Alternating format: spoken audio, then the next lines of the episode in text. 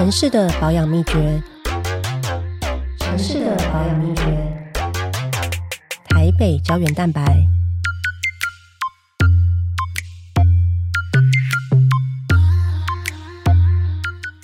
台北胶原蛋白，今天呢，也不是今天，从来呢就也不是讨论美容或是医美的主题。今天要讨论这个主题呢，是我自己个人真的人生曾经有经验过的哈。因为其他大部分每一集的主题都是我的好朋友，或是我超级喜欢他们或崇拜他们，然后邀请他们来分享他们正在做的事。今天这个是是我唯一有沾上一点边。那这个主题是什么呢？就是街舞。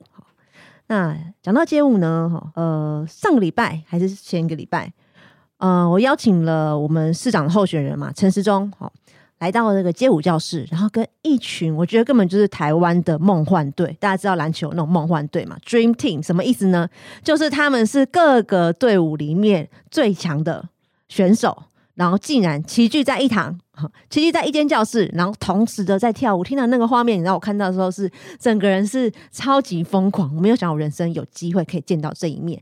那这那天呢，是谁带我去的呢？好，就是呢，也是我们从小听到大的老师哈，TBC 的博清。好，今天邀请到博清来到我们节目，博清跟大家打个招呼。Hello，佩仪好，嗯，各位听众大家好，我是 TBC 团长博清。对 TBC 的团长柏青，天呐，TBC 耶，任何一个有在高中或是大学参加过热舞社、街舞社等等的学生，绝对从小听到台北市的街舞的殿堂教室就是 TBC，不可能有人没听过 TBC。呃，其实这也是一个 蛮蛮好玩的，就是一九九六年，就我们不小心误打误撞开了第一家街舞教室。一九九六年，一九九六年成立 TBC，甚至阿扁还没选上总统的时候，你们就已经成立街舞教室了。天啊，你们是先驱哎！没错，所以在两千年，我们很荣幸的就是为阿扁造势，然后当时你们有帮阿扁造势？那个活动叫做百万人民站出来。然后我们第一次就是陪着阿扁，就是上记者会，然后全台湾各地的，就是造势活动，那应该算是我，应该我真的很诚实，然后也真的打从心里想要跟大家分享，就是说我目前跳过最多人的就是百万人民站出来的场子，应该说有十五万人吧，十五万人，当时媒体是播报三十万人，但是我至少知道一定。再怎么灌水，应该也有个十五万人。十五万人的现场是什么感？你们是站在舞台上面？我们站在舞台上。你们说是跳什么？我们就是因为对那对两千年的时候，就是做就是街舞的，就是演出。然后我们跟着呃阿扁候选人，在各个就是台南、台中、台北最大的晚造势晚会。然后我真的最记得那十五万人，我们在上面表演街舞。然后我们有一幕是做头转。下面的那一个观众的那个那个暴动声、那个欢呼声，直接把我们的头转震到在地上晃的掉下来，真的不夸张，真的不夸张，因为就是光那一个，你说他们的用声音欢呼声的震动到舞台，就这样子，就这样，确定不是舞台在晃。这个我可以跟各位讲，真配音真的没有跟我套好，这所以这这个真的是我心里就是真的想分享，就是说。两千年那次很荣幸，因为我们都认识霹雳舞团，就是叫做从美国来的嘛，所以他们以前有一个很著名的活动，呃，一个表演叫做雷根就职典礼，所以我们也很希望说有一天霹雳舞可以搬上总统的就职典礼。那真的两千年的时候就有这个机会，就是。阿扁他们的竞选总部团队邀请我们去做这个造势，所以我们跟着他跑了大概一一个多月、两个月的所有的造势晚会。那最后他也顺利的当选了，就是总统。那一年两千年的总统，那我们也在就职晚会做了演出。所以，我们跟这个美国这个雷根就职典礼的这个霹雳舞演出，感觉像是就是完成了一个我们自己的一个梦想舞台。那我还记得那次的就职。呃，就职的晚会是在中正纪念堂的，呃，现在的民主自由广自由广场，对，然后我们在那个广场上面做了一个演出，然后阿扁，然后以及。整个就是蛮多的贵宾都在现场看，所以我们那次真的是，那我们那次是跟纸风车合作，所以就是我还记得电视上面就是 TBC 舞团加纸风车联合做一个很大的演出这样子，所以我们蛮荣幸的。现在讲到这个，就 Breaking 登上了是总统就在两千年哦，两千年，天啊，我又我又起鸡皮疙瘩，是的，还是我好容易起鸡皮疙瘩。天啊，这个场，因为你刚才讲的时候，我都在想象那个画面，所以两千年的时候，你们曾经跟着总统候选人去做。做巡回，是那时候是是谁打电话给你们？我就是有想到说有可能有这真的吗？干安呢？对，如果、呃、是 其实对就是诈骗吗？是是真的有一位贵人，那他直到现在就我们后后面做了一些，就是也是一些创举，像全台湾就是最专业的舞者做了一个街舞的舞台剧，我们也预希望原本是可以在全世界巡演，那我们后来就是也因为疫情当疫情的时间我们中断了，但这个是成为我一个很好回忆。那这个帮我们的制作人，他就叫琼瑶姐，也是当时在。两千年的时候，帮我们有这个机会介绍，让我们能够有机会站上总统就职。所以那时候你们也会觉得说，这是天啊，从来没想过的事从来没有想过啊！所以那时候一旦一一接到这样子的任务，我们就全部人超兴奋。那也因为这个转泪点，我爸才支持我跳舞。因为我爸爸其实是超级扁迷，他以前是非常非常不不不准不希不希望我跳舞，希望我如宁可去修个机车也好，当个 O 去。他说你千万不要学。那时候你几岁？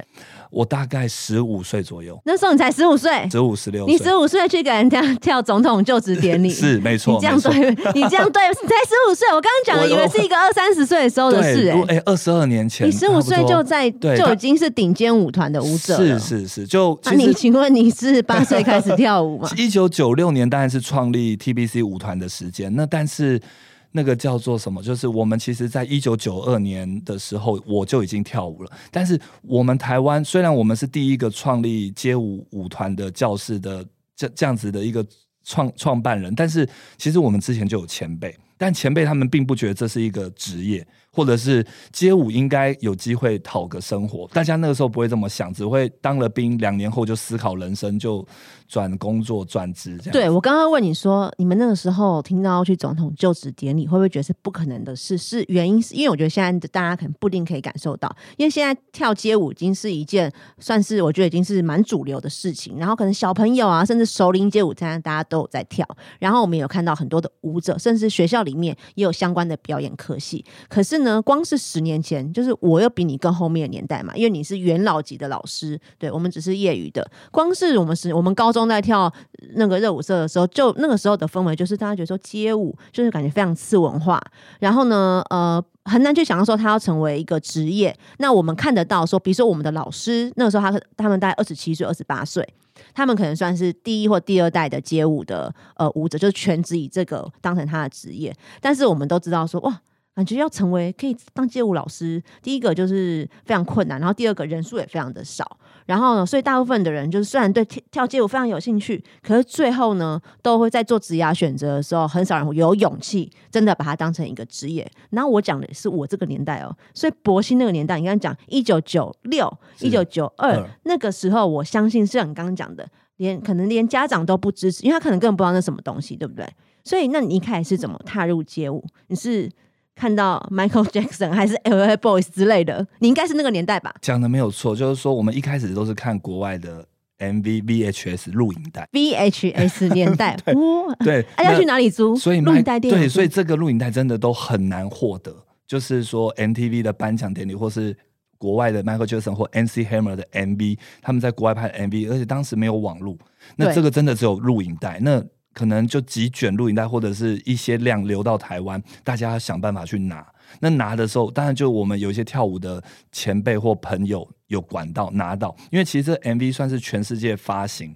就是说，Michael Jackson 很红嘛，那他可是也只有录影带这种东西，那电视台没有电视台有，电视台就是说你可以在 NTV 上看到。那当时大家就家里如果有点能力的，就会有那种可以录，可以放空白红色的那台，对他可以用空白的录影带放进去，然后录下电视这一段，才有办法重看。有时候就是用这个真的要家里有点能力的人，那我们其实当时就是看到这样子的 VHS。我们就反复不断的看，然后就开始想要跳舞。但是你知道，Michael Jackson 的月球漫步，N.C. Herman 那样的 Street Dance 根本学不起来，太厉害了。你直接看到这样动作，你只会觉得他是神，根本学不起来。是神，是神哦，神的境界。那你看，一九九二年就 L.A. Boys，那时候你是十十来，我应该在十呃十，应该说一九九二年前，连我跳舞的时候，我看到这样子的袋子是学不起来的。但是就是说，在一九九二年的时候，L.A. Boys 他们就是黄呃黑头发黄皮肤，然后操着一口很流利的英文，带着一点就是很乡土味的这个台语，所以那时候我们就有这个觉得有一个憧憬，说哇，真的黑头发黄皮肤的亚洲人。而且跟我们台湾人很接近，也会跳街舞，而且他们出了那个呃武呃那叫做《葵花宝典》武林秘籍，就他们第一张专辑，他们出了专辑名称吗？叫做呃闪闪闪人的闪，他们第一张专辑叫第一张专辑叫《闪》，然后他们出了一卷录影带叫做《武林秘籍》，这卷 VHS 就是当时在台湾非常非常。引爆了台湾的街舞，我可以这么说。那我们大家都去买那卷录影带，它叫《武林秘籍》，它等于把所有的街舞的动作，呃，分隔分段教给你，让你去学。然后它就是重复这样子教，所以就开始在台湾的时候，因为他们也开始慢慢的红了。当时也只有在台湾也只有三台嘛，台式、中式、华式。透过媒体的渲染，透过报纸，然后。广播，他们就真的很红，成为年轻人当时最红的偶像。因为我记得我表姐他们都超都超级迷 L A Boys，所以 L A Boys 是你们看到第一个非西方人、非西方面孔的人在跳街舞的。没错，我们才觉得有希望，就是说跳街舞是有机会学起来。那时候台湾没有没有老师可以教，呃，有，但是自学了。呃，应该说没有人开街舞，没有专门的教室。因为当时以街舞来讲，它真的是。地下文化超级超级地下而且大家觉得你跳街舞一定是混黑道，或者是你是不读书的人。其实，在当时一定是跟黑道混在一起。会那时候的印象是这样，其实绝对是跟现在完全不一样。因为只要不读书，在那个年代是万般皆下品，唯有读书高的年代。如果你跳街舞，你是一定会被用异样眼光看待。所以我说，其实我们台湾是有前辈，但他们都隐藏在一些舞厅里面，某一个时段才会出来跳舞。因为当时的音乐也可能是放到一些。譬如说杜德伟的歌《Happy Search》之类，或是就是一些这种比较 old school 的一段音乐出来的时候，有节奏的时候，这些前辈才会突然像鬼一般的滑出来，跳了一段舞，人就消失。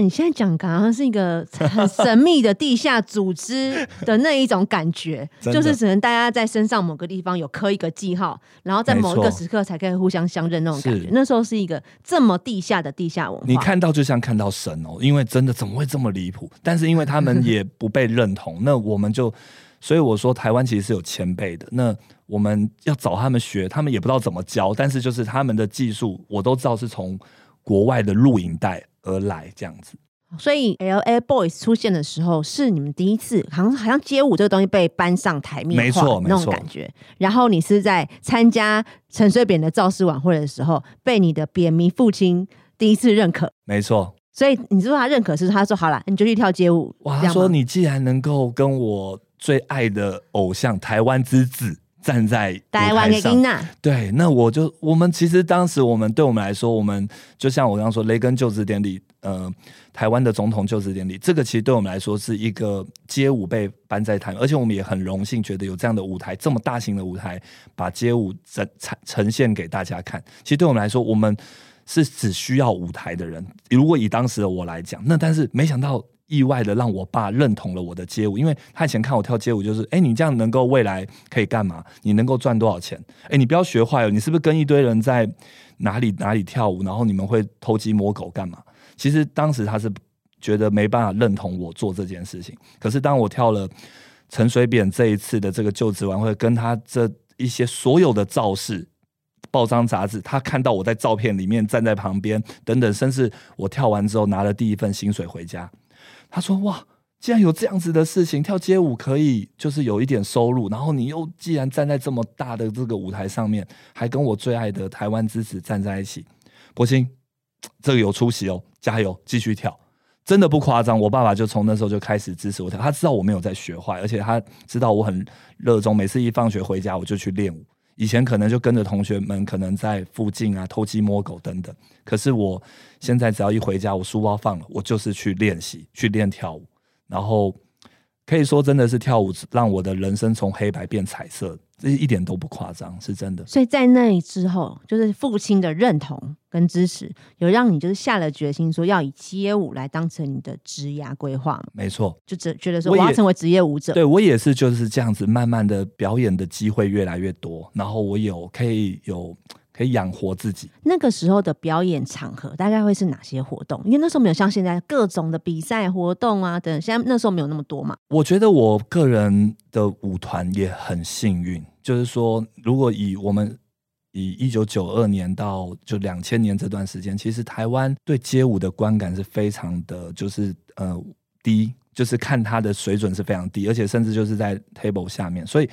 其实我们很特别、很幸运，就是我们这位经纪人，他也我们认识的这位经纪人，他给了我们一个方向。你看跳街舞怎么会有经纪人？他在舞厅发现了我们，也像是星探一样。舞厅发现，舞厅我们现在想舞厅就是会想到。可能是雕记舞的舞厅，那时候你们都是去哪里的舞厅？好，那个哪里有舞厅呢？应该叫做夜店吧。那这个夜店就是说，当时其实还有下午的夜店在西门町哦，它是 下午的叫米奇星。如果有一些听众听过米奇星在西门町这个。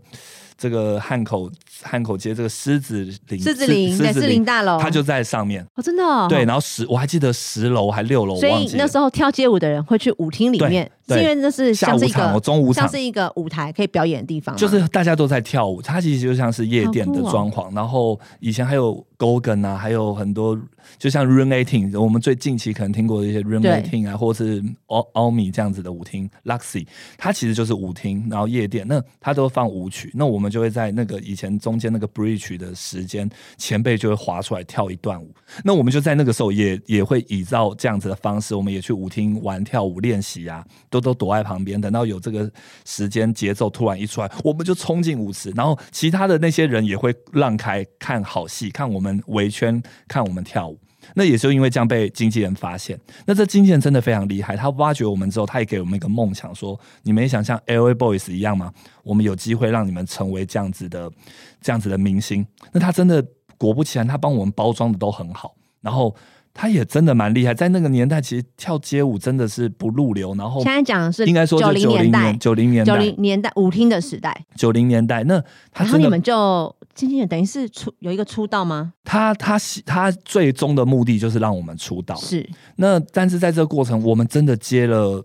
我在我国中的时候，一年三百六十五天。我在我国中的时候就跳了两百多场活动。你国中就在接案？我国中一年还给人家接两百多场，一年也才三百天，真的很夸张。然后我 我在我国中就去过金门，就去过澎湖。然后我上片三台的那些周末黄金八点档的那些节目，我站在张飞旁边，我站在徐乃麟旁边，我站在张惠妹旁边，我就是做了很多。串门子的演出啊，或者是开场秀啊，然后或者是帮某某歌手做一些小伴舞，其实就是这样。我们接了两百多场的那个通告，等于就是那个时候只要有电视节目，然后需要有街舞的，几乎就是都就是发你们。然后在各大的一些夜店，就刚刚我们提到，我们练习从我们在里面练习不被看好，到我们的被这些夜店去邀请做演出，然后我们都包装的很好，甚至我们做的。保姆车还是跟刘德华同一台哦，而且同一个司机，是真的是明星呢，是真的。他希望我们未来有机会，所以所以你们是有保姆车载着你们，我们是有保姆车大小的通告，没错没错，因为我们用的可能比刘德华还要多长哦，多次，真的是真的。在我眼前，柏青原来是明星呢，保姆车，所以所以呢，呃，哇，一年表演两百多场。那那个时候，你们的想象就是说，哇，我们接下来会成为一个舞团出道这样。对，没错。甚至我们还办舞友会，然后我们办在板桥，办在舞友会。你是说粉丝见面会吗？粉丝见面会。那我们我真的，其实就我我们这个跳舞的舞团跟其他舞团比较不不太一样，就是我们真的办过舞友会，甚至我们有保姆车，然后我们自己有自己的每一个人有自己的化妆箱，然后我们有好几套衣服表演服要替换，甚至我们的舞友会是真的像。像现在的粉丝一样，大家是疯狂送我们礼物。然后我们的保姆车就是，反正一上车，因为那时候台湾应该也看不到其他人是是像你们这样这么厉害的街舞团呐，而且是进去，可能其他都是电视上要看国外的，然后只有台湾，你们等于就是第一个哇！我们真实生活当中有可能可以看到的街舞明星。我真的想在在这边也跟大家说声不好意思，其实佩仪也知道，就是说我们好像是创始舞团，但是其实我们的前辈真的都比我们厉害很多。那我们是有一个很幸运的机会，就是说。这样子的经纪人帮我们包装成这个样子，所以很多东西都是好像都突然发生在我这个舞团身上，包含我们第一个创立的街舞的教室，其实都是一路都是很幸运，误打误撞做了很多的事情。那在当时我们接了两百多场通告，其实我的舞技是不好的，很多前辈或是很多隐藏的人物都跳得比我好。可是就是我们既然就有这样的机会，然后甚至累积了很大支持的群众的舞迷，然后我们办。办那舞友会，大家都是疯狂涌上，但是没有，因为博兴长得蛮帅的，谢谢，所以那时候粉丝大概都是什么年龄层？都是女生吗？对应该都女生吧？都是很几 全部都是女生。全部都是女生，反正就来就差不多现在原子少年团那个概念。然后我们所跳的舞曲当然都是别人的歌曲啊，然后我们没有自己的歌曲，所以我们一直很期待有一天我们能够创作自己的歌曲。那经纪人也真的找了像 DJ 罗百，现在叫 DJ 罗百吉，当年他也是当红的偶像歌手，罗百吉也帮我们做了一些歌曲，然后让我们在比赛用我们自己的歌曲拿下冠军，甚至我们用这样的歌曲就是来跟舞友会见面，然后结束当那时候你有另外的艺名吗？我们没有，就是用英文名字博清，就是是用柏青的名字出道。然后我们当然就是希望出道，那我们也真的确实去了两次的唱片公司谈到签约。那最后最后还发现，这就是故事最快的急甚至要转直进入到，转折了，最快的转折就是其实其实我们所有的表演的酬劳，其实还蛮蛮多的酬劳，其实都进到我们经纪人口袋里面，但是我们并不知道这些事情。然后直到后面蛮多事情让我们了解，原来哇，我们这些演出从一开始年轻追求舞台的年轻人，到后面发现，哎，经济收入应该也要也要去。注重，可是我们发现，哎，当我们开始注重我们的收入的时候，发现原来大部分的钱都流入了我们经纪人口袋里，他的生活越过越好，甚至我们原来进了唱片公司去签这个合约，最后每次都无疾而终的原因，原来都是经纪人不想把我们放放出去。因为其实唱片公司确定要跟我们签唱片合约，是必须我们要遵照公司的合约去走，可能会有新的委派经纪人等等这些这些方式。那经纪人最后就是可能条件谈不拢，在我们背后就说，哎，那这就没有办法。然后跟我们就是说啊，我们可以再加油，再努力。所以最后一九九六年才有 TBC 的舞团诞生。因为我们的通告其实很多，当年其实 TBC 组成一九九六年组成的时候是三十几个人。那为什么会有三十几个人？原本我的舞团只有六到七个人。那这就是我说的，就是我们常办舞友会啊，这一群我们当时舞团叫 TNT 黄色炸药。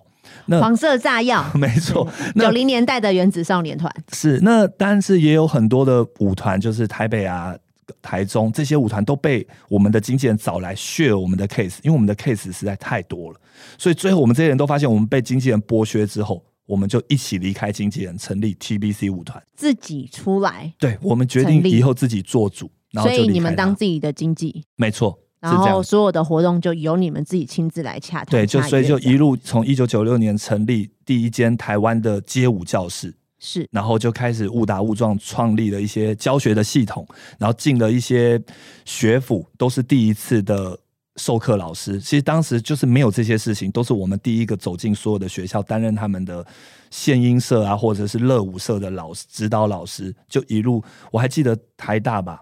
然后北一女都是我们第一个走进去，然后之后就一到两千年遇到阿扁这件事情，我们就接了很多的通告，然后就一路至今。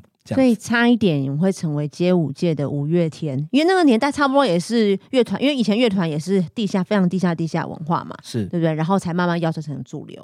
差一点你们是会走进这个演艺表以演艺表演为主的这样子的团体，但是后来你们自己出来，等于自主自己来经营嘛，等于你们创业，是对不对？然后为什么会选择成立是舞蹈教室呢？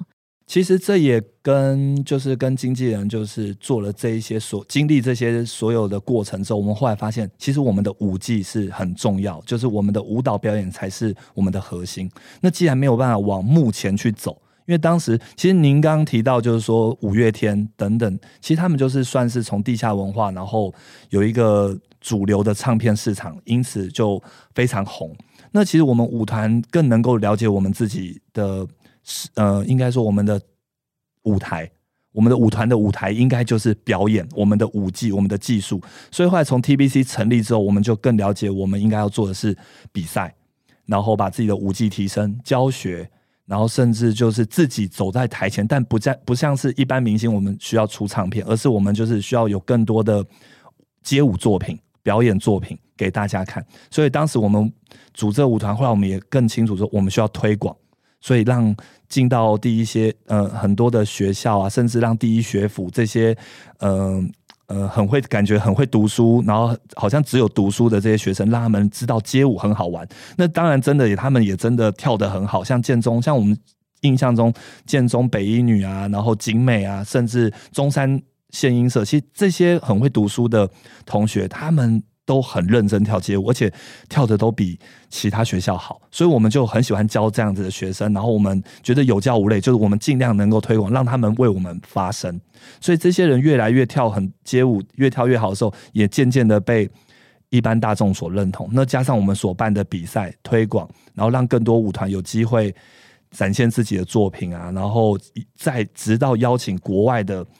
表演者来到台湾，跟我们台湾一起交流，这个街舞市场就越来越蓬勃的发展。然后很多人就他就想要拿台湾的冠军，甚至直到世界的冠军。那我觉得这个就整个把这个街舞的风气带起来，我觉得这非常好。这就是我们后来 TBC 了解我们自己的走向跟定位，就是出唱片或许是我们年轻时候的一个想法，这样可能透过像 L Boys 这样的歌曲可以。跳自己喜欢的街舞，然后享受明星的光环。但是后来我们发现，哎，其实，在舞蹈圈里面，其实我们应该要做的是街舞的提升，然后形象的提升，让大家知道跳街舞是很快乐的，而不是。就是一定得做些什么，一定怎么样怎么样？那我们就供应很多大家一些就是不一样的管道。对，其实教学推广等于是把街舞这个舞台做得更大，对不对？因为可能如果只有你们站上去的话，那就是那一个舞台表演舞台。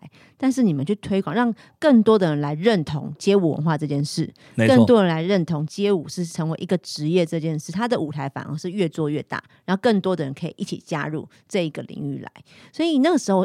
你说你们等于你们等于是第一代进入到校园的嘛？是，对不对？台大我也参加过一年的台大热舞社，因为我今年金美舞风嘛。然后毕业之后，呃，就进台大第一年我是先填热舞社练了一年，但是后来我就去开始去参加学运社团。然后呢，两个冲突太大，因为呢，就是就是因为去去参加那个静坐的时候，通常都就是可能连妆都来不及化之类的 等等。总之就是台大热舞我参加一年，但是像就像博鑫讲的，像我们高中的时候，就是呃为了练舞这件事，大家可能想象说啊，那舞生人都很爱玩，然后呢就是每天就打扮漂漂亮亮就好，其实是超级需要纪律的。因为练习或老师都超严格的哎，是啊，就是同你只不过你你很难想象一个八两个八要雕，可能一个礼拜都一个礼拜都在重复那一个八，就是你要把它做到每一个每一拍每一个点，有时候你还要抢拍，对不对？一拍可能不止一个动作，一定要做到精准。然后因为你跳舞不是只你一个人的事，是一个团体，对，所以纪律非常重要。大家如何在同一秒钟，然后做出同一个动作？这个手的位置只不过是摆在可能是脸旁边，脸旁边有很多位置，对不对？对啊，也要在那一秒，然后精准的抵达那一个点，对。对。然后下一马上连接到下一步，就是我我不知道大家能不能想象，就是我觉得跳舞其实是一个高度要耗脑力的，没错。你的脑、你的脑的思考跟你的手脚要全部在短时间之内。整合跟协调起来，它仰赖大量的练习，所以仰赖高度的纪律，就是它其实是一件这样的事情。所以一旦你醉心于这件事之后，你就会把所有事情，像刚刚我先讲，所有的时间，你说可能本来以前下年你学生的时候，本来可能下课都去混啊，去玩啊。你如果真的要练舞的话，你根本没有时间做别的事，因为你要你就是全全身就是全心只想要练舞。我记得那时候我也是，就是比如说在等捷运啊、等车的时候，都会听耳机嘛，然后听都是听同一首。就是我们正在练的那首舞音乐，然后就会反复在脑中一直去练。就是你在脑中也在练舞，你没空，你没有办法练舞的时候，你在脑袋里也在练舞，就是一件这样的事情。但是你们那个时候就开始办比赛哦，是那时候比赛是。是那种跟那时候政府还没有在办比赛吧？你们是民间自己办的？没错，就是我们自己掏腰包自己出来办比赛，还要自己掏腰包，还有厂商赞助。那时候厂商愿意赞助吗？其实一开始是完全没有。哇，那也像那怎么办？其实也像您刚提到的，就是说，其实街舞从我们是没有纪律，到如何变成有纪律，这个东西也是我们在团体生活当中慢慢的学到，因为它需要就是就是。不是只有个人，你必须要跟大家配合。你真的不能只想。所以个性其实也被磨了很多，然后到后面我们越来越。你以前个性有火爆过吗？因为博清在我认识他的时候，他就是一个非常温和、gentle 的人。你该不会以前其实不是脾气火爆？我觉得应该就是说一个骄傲吧，就是说跳街舞绝对就是。以舞为尊，在那个年代，就是谁跳的舞为尊，是以舞蹈的谁的能力最强，或谁的舞蹈最炫，最武林之王那种感觉。那其实我当时是像像我刚刚提到，其实我还蛮年轻就开始接触跳舞。那在我们这个过程当中，其实其实就是比很多前辈，其实我们以我们的武技来说算还好，但我们的机遇比人家还幸运，遇到蛮多的事情。所以你是说，你曾经有一段时间就是还蛮屌的，这样，就是是说自己也蛮屌的，对，然后就是那应该被朋友讨厌吧？很非常，就 应该说就是在武林同道里面是 就觉得说、啊、这个人甩个屁呀、对他没有很厉害啊，或者是什么样，但是也因为这样，后来组了 TBC 之后，我们就更知道说武技很重要。那我们也有了很多演出的经验，所以现在开始我们注重五 G，。在 TBC 当时三十几个人，应该说是人才济济，所以我在那个时候就知道我的五 G 要最强，然后甚至我其实，在当时是三十个人里面年纪最小的。我几岁？我那时候应该是一九九六的话，哇，现在二十差不多十八左右，才十八，说对天呐，你好早熟哦！对，十八。十八岁你就要想办法在打败三十所有人三十个就是武林高手里面要脱颖而出。对，我要，而且我要成为那个最强的，所以当然真的也后面我也如愿了，让我的武技成为最强就不。小心成为最强。然后其实也因为这样子蛮骄傲的，所以造成了自己的亏损。因为我觉得，哎、你们年纪那么大，跳不赢我，那你们就到哇，旁你真边凉快去你这。样很容真的很容易被讨厌，因为你又年纪最小。是，我完全可以理解你，因为是像我本人也是民进党议会里面最年轻的，哇哦对，所以常常都不太敢。比如说一群人，比如开记者会什么，我自己都会知道要站旁边一点，但是有时候不小心成为焦点啊，对不对？就是会觉得说啊，人家会不会想说我们太出头？但你应该在里面，你刚你刚的心态是很好，你会自己站到旁边。但是你那你之后会自己去站到中间，你会站到中间。我会去走 C 好，位。十因为人说十八岁，我三十五岁，对，好，你会自己才有 C 位，OK。所以你说他在后来就是也经过这样的团体生活的这样子的磨练，你自己个性有很大的转变。对，当然就是在这这当中学习到，原来跳舞如果要持续的快乐，不应该是用舞蹈就是来压制别人啊，或者是觉得自己就很了不起。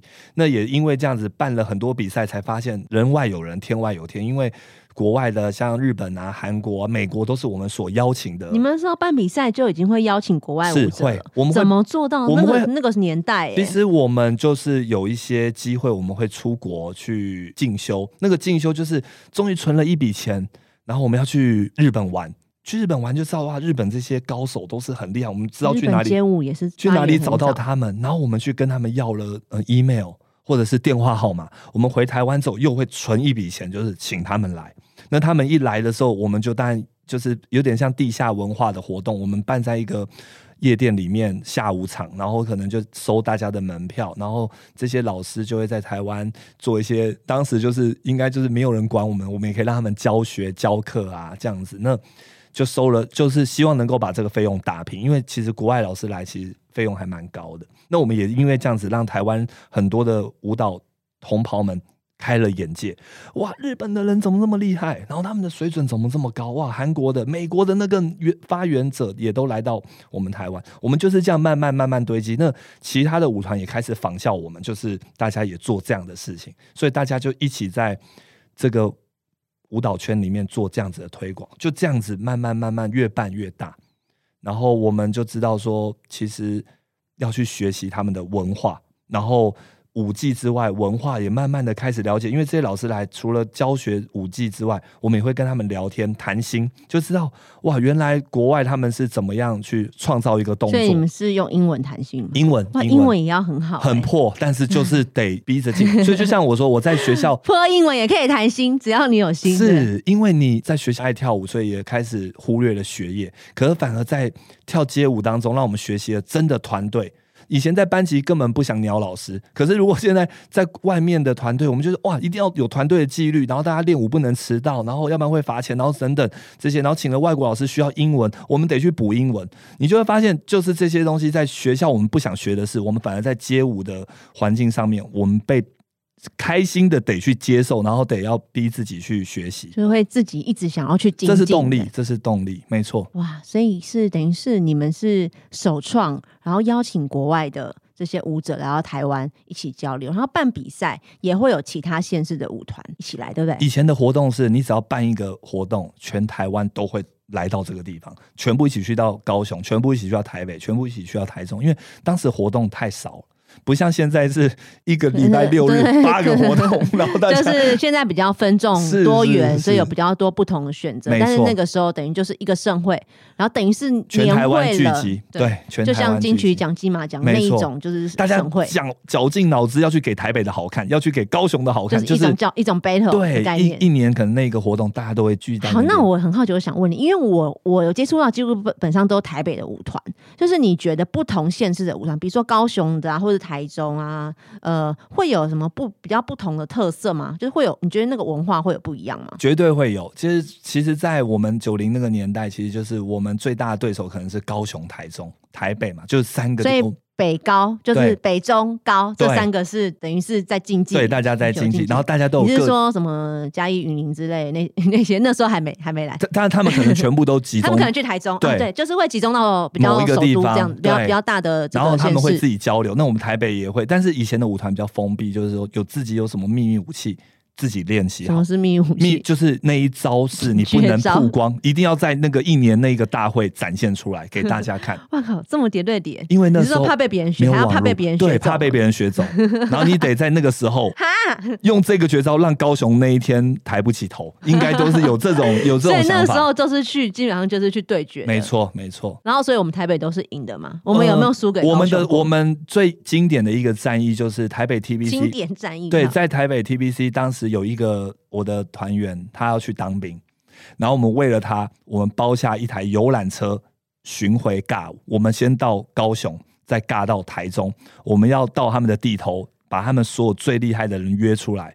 然后送行我们这个很核心的团员去当兵，然后给他留下一个美好回忆。可是对我们自己是这么想，但高雄、台中人不这么认为，会觉得他们你们是你们踩到我们的地头来，然后还包游览车这么大阵仗，搞啊，开门打吼，他也是这样讲。对，所以他们给我包车杀来我高雄，然后把我们约出来，想还想把我们打败。没错，哇，你们真的很过分呢、我们非常过分。我觉得你个性没有转变太我多们。当时就是以武为尊嘛，我刚才还在说以哇塞武为真的，是热血小子哎、所以我们认为台北的战力是最啊，强的。人家真的有出来，他们把最高战力人家还真的出来跟你们绝对，因为那时候是放风声出去，所以什风声，就是我们要去到你们的那个地方，请你们最厉害出来啦这样子真的假的就是这种态度就是这样子 什，么就是把这个消息告诉他，所以。不出来就是不敢比啦。就绝对，当时你如果不敢应战，就是算输了，这样。对他们是还有这一种，有所以这当年被你们强迫出来比，当年真的很像小孩小孩子在打架，你们真的是你热血小子哎、对，只是以武怎么讲，以武竞技这样子。真的，所以高雄太生气武了，林天下对，最高战力全部都出现 一，定要升级全最高战力，就是一一军全部出来，全部都出来。当时你讲到云嘉南，全部的舞者都堆积在高雄的中山堂，还要到中山堂，没错场地是谁借的？他们他们他们还要为了你们来，还要去处理他们的练习场地，嗯就是他们们平常练习的地方对，像我们的中正纪念堂一样。天哪，真的不能这样，那是人家家哎、对，我们就是游览车停着，然后他们看着我们走下来，走到他们的练舞场地还有游览，车他们地板都铺好了，然后观众也都围好了，高雄当地的群众都准备要帮他们加油，但是我们就是走到那边去踩他们的场，就是这个样子。然后有赢吗？我觉得在我的印象中，我们是获胜的，所以这种获胜不是自己讲，绝对是当年其实不，那时候是有评审，没有评审不是那种正式的评审，没有评审那是用什么来决定输赢？所以那个就是比赛，就是有一个自己的感觉，就是当年就是你只要出了一招，那一招是让大家哑口无言的，或者是觉得你怎么会这种招式，我做我回应不了你的时候，大家就知道哇，今天输了。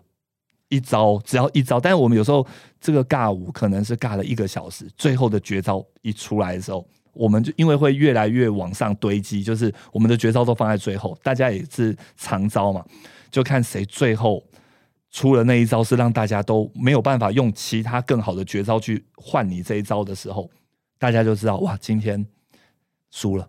啊，今天赢了，就是这种心情。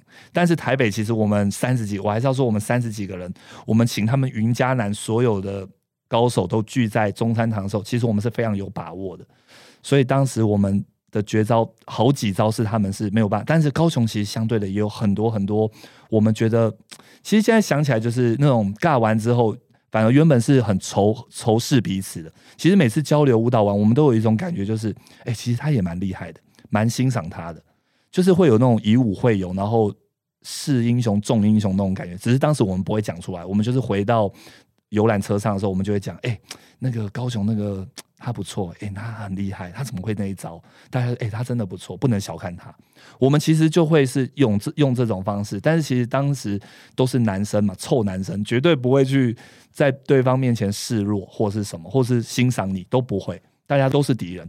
当时的舞敌人，当时的舞团是真 的是来尬舞。你们这尬舞的这个“尬”这个字是在认真尬的耶。真的认真尬而且大家是会仇视，因为以前的舞 九零九零年代的舞团是互相仇视的，就是绝对是不能跟对方交朋友。如果你跟对方舞团讲话，你可能严重一点会被我们舞团退团哦。哇，我真的没有认知到这件事。我你刚刚讲的时候，我一直以为是一个现场的气氛，不是，是真的是火爆的，哇，是非常火爆，这个界而且是真的画的，我们只是不是像帮派械只是，没有打下去而已。我们用舞蹈真的是用舞蹈在对决，然后真的就是不同帮派这样子，不同是这种。感觉。所以以前的人看到九零年代看到街舞会害怕，会看到哎、他们很酷，因为现场看起来好像那个气、那个空气就是很凝结，很想看，可是他们是不是坏孩子？会有这种想法？其实真的走过去的路人都会觉得，哎、他们怎么做那么高难度动作？可是他们怎么感觉都在地上打滚，然后脏脏坏坏的？脸又很凶。那其实只是因为你们真的太想赢了，是就是一定要赢。没错，我们觉得我们也在展现街舞的态度，我们觉得，但这不是全部。对，所以那个时候就开始，呃，其他县市也有舞蹈教室出现。陆陆续续，对，但是我们是台北市一开始是全台湾第一个，第全台湾第一个。我们现在是不是应该也是街舞教室最密度啦，密度最密集的？台北绝对是吧？对啊，所以所以我们说台北是街舞文化重镇嘛。是，对，所以我说上礼上上礼拜我们在城市中到就其实在谈就这件事，就是我觉得说啊，不是不是说每次选举的时候，政治人物就很喜欢跟好像跳街舞，反正一定要弄得年轻一点，只要可以年轻点都很好，就站在一起拍个照或是录个影片。我是真的觉得说，台北就是街舞是我们台北市的一个特色，而且是我们的优势、欸。没错，对，我们应该，你既然就有这个长才，你应该要把它发挥到极致，对不对？而且就像博清讲，其实街舞的文化在台北已经走了超过二十年了，它已经有累积到一定的底蕴了。是，对，我们现在就是差一步，把它这更加建制化没。错，然后讲到建制化，因为奥运把霹雳舞有列入奥运的项目嘛，对不对？然后博清现在也是我们的体育署，然后下面的中华民国霹雳舞委员会里面的委员，是中华民国霹雳舞委员会这一串名字听起来就非常的官方哎、你觉得自从奥运呃把霹雳舞纳入项目，然后博兴也因此开始跟政府单位有很多的互动跟合作，你觉得这件事情呃改变很大吗？对于街舞的生态？我觉得它是必要性，就是说有很多的体制、很多的方式是我们街舞需要学习。就像我们从舞团呃设立了街舞教室，然后办了比赛，我们发现有很多很多的事情我们必须要去了解。就像英文不会，我们得去学习；行政的部分，我们开始在寻求一些补助，像初期出国比赛，我们开始去寻求一些补助啊，不管是政府单位或者是民间企业单位，我们去寻求这些补助的时候，我们就发现有很多的行政流程需要去处理去做。那也因此，这样我们的舞蹈教室就是这些分工越来越细，也找到专业的人才，甚至自己不会，自己要下去先充当这些行政人员。那就像您刚刚提到，中华民国霹雳委员会进入进入这样子的。正式的体制之后，我们要把霹雳舞就是在更多的推广给大家认识，甚至正式的体育署的比赛有积分国手的积分比赛，呃，正式的裁判、教练等等，他都必须是有一个体制去走。那也因为我们在做舞团这个过程当中，我们已经知道这些事情，所以进入霹雳委员会，我们一点也都呃不觉得。呃，难做，或者是不觉得就是有太多的困难，只需要做的一件最重要的事情就是团结大家的力量。就是说，我们都是各个舞团，大家一起都很喜欢霹雳舞，一起共同加入这个中华民国霹雳委员会。那我们如何团结的让各个舞团的意见、想法，然后常才大家集合，然后让他在体育的这样体制上面更有效的被推广出去？我觉得这很需要团结这件事情。所以，就像我们虽然以九零年代的舞团，大家是彼此敌视，现在到两千年代，其实大家舞团是彼此是可以交流的，甚至是都是好朋友已。经是可以加赖、加脸书、加 IG 没问题，对不止讲话而已，没错什么都可以加。是，那现在就是说，因为大家一起进入了委员会，那当然每一个舞团有他自己的想，每个领导每一个队这个舞团的团长有他们自己的意见想法，我们就必须去整合。那我们要学习怎么样就是整合这些事情，然后让大家意见能够被有效发挥。这就是我们现在正在做。那目前可以跟大家分享，就是非常的顺利，然后大家也非常的团结，然后希望就是说我们真的在。两千两二零二四年巴黎奥运，我们真的能够有一位台湾的选手站在上面，因为世界的霹雳舞真的太厉害了。我要跟大家分享，就台湾的水准很高，但世界的霹雳舞真的很强。尤其是如果说我们说所有的国家的这个体育体育单位都动起来的时候，那这样子的推广力量其实是强大。我们虽然现在台湾也很有优势，像我们的国手现在都进入。呃，国训中心，国训中心在政府的支持下面，我们进入了国训中心。我们有很好的国家资源，相对的其他的强国也是这样子。那大家都一样的条件上面去去。帮选手堆积的时候，那是否我们的选手依然拥拥有这个优势呢？尤其现在的网络资讯非常发达。好，可能要跟大家讲一下，二零二四年的巴黎奥运，好，台湾的选手要怎么样可以踏入奥运的这个殿堂呢？因为我们从来没有发生过这件事嘛。他中间前面就刚刚博清讲，需要积分啊，他需要他需要先参加什么比赛，然后怎样可以被选为国手？然后怎么样才可以进到奥运？可以跟大家讲一下吗？好，首先当然就是台湾的国手积分赛，你一定得参加。我们现在已经有国手了吧？有，好，我们已经有国。这些国手是怎么选拔出来的？这些国手就是只要你喜欢跳霹雳舞，你都可以登记成为国手。就是说你跟谁登记？跟我们的体呃中华舞蹈总会登记。那我们就霹雳委员会就会去呃拿到说你们的资讯，那我们就登把你登记为国手。那你只要在我们。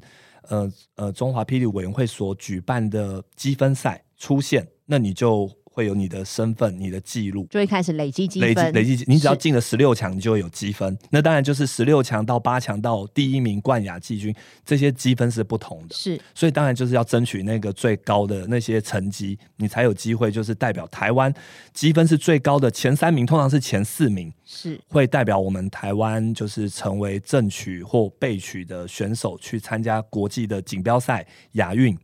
然后以及很多就是，所以他至少要参加过几场世界型的比赛，对不对？亚运是要参加。对，那像我们台湾就是说，你的积分只要是前几名的，我们就会当然就会供应你的资格去到国外，因为你也是有这样的积分是前几名的，我们才有代表你才有代才有机会代表台湾去参加亚运啊积分呃锦标赛。那其实，在国外现在有很多的积分赛，它是公开大家。来报名的，所以你可能在台湾的成绩如果不是那么理想，可是你直接去国外的那个比赛拿到很好的成绩，那你就会突然有国际的积分，而且那个国际的积分可能一次是。蛮大家是国际认可的，那其实这也是一个管道，就是不一定要透过国手这个管道，对，他自己也可以去参加，但是他必须是在台湾的国手的登有登记，他有有这个身份就可以去参加，然后一样那个积分可以纳入，是没有错。好，那是要累积到多少积分可以进到奥运？就是以台湾来说，就是你必须要先就是拿到前一二名，因为像奥运啊，像。亚运这些资格就是只能够认同每一个国家的第一名跟第二名的积分人员，你才能够去参加。一定要第一名或第二名的积分，有时候只邀请两名，有时候只邀请一名。那你知道，在台湾你就得做这样的竞争。那我刚刚讲到国外有些他那些比赛，他是不需要，他不需要，就是说你有台湾的积分，你就可以去。那这就欢迎广大大家去争取。那至于你刚刚问到我说奥运要如何站上去，奥运现在开出来的。的那个叫做得分的菜单，我们都看见了，其实是非常硬的，也非常难的。那就是说，你必须得在世界的积分前十名到十六名，这是一个机会。然后亚运的冠军，然后世界锦标赛的冠军。然后还有一些被认同的黄金积分赛的冠军，这些都是直接你拿了，只有第一名哦，你拿到第一名就可以直接到奥运去。那法国还有它的主办权的种子一名，所以我们其实只剩下十五个名额要去争取这十五个名额。你说全世界，全世界只有十五个人可以进到二零二四的奥运去参加霹雳舞的十六强。没错，哇，是很硬的一场硬仗哎。可是我们现在紧锣密鼓，而且是加紧的在准备当中，对不对？是，我们选手都已经进到国训中训在培训。我这边可以跟大家分享，我们台湾现在在国际积分、全世界的好手积分里面，我们是十四名，前十四。那我们是非常有希望，有望要进入二零二四巴黎奥运。没错，没错。我，好期待哦！超级期待。然后现在博兴整个呃我们的霹雳舞委员会，等于也是在协助我们的国内的选手，让他们可以在前面这一步一步，最后可以踏进二零二四的巴黎奥运，对不对？没错，非常期待，期待大家能够继续关注，祝福我们，祝福你们。然后我现在回去想要找那个黄色炸弹的 录影带。好，今天谢谢博清来到我们台北胶原代版的节目，然后希望呢大家可以呃支持。你身边如果在跳街舞的朋友，你只要给他一点心理的支持，我觉得对整个文化来讲都已经是非常大的一个鼓励，对不对？对，再一次谢谢佩仪，谢谢各位听众，愿上帝祝福你们，谢谢，我是博清 TBC 舞团团长，谢谢博清，拜拜。如果你跟我一样爱我们生活的这片土地，就让我们用不同的观点一起来讨论，怎么让台北增加更多胶原蛋白。想知道我的城市保养秘诀是什么吗？记得每周收听台北胶原蛋白，喜欢台北胶原蛋白，请记得按下订阅和五星评价，以及分享给你的亲朋好友们。我是佩意，我们下周见。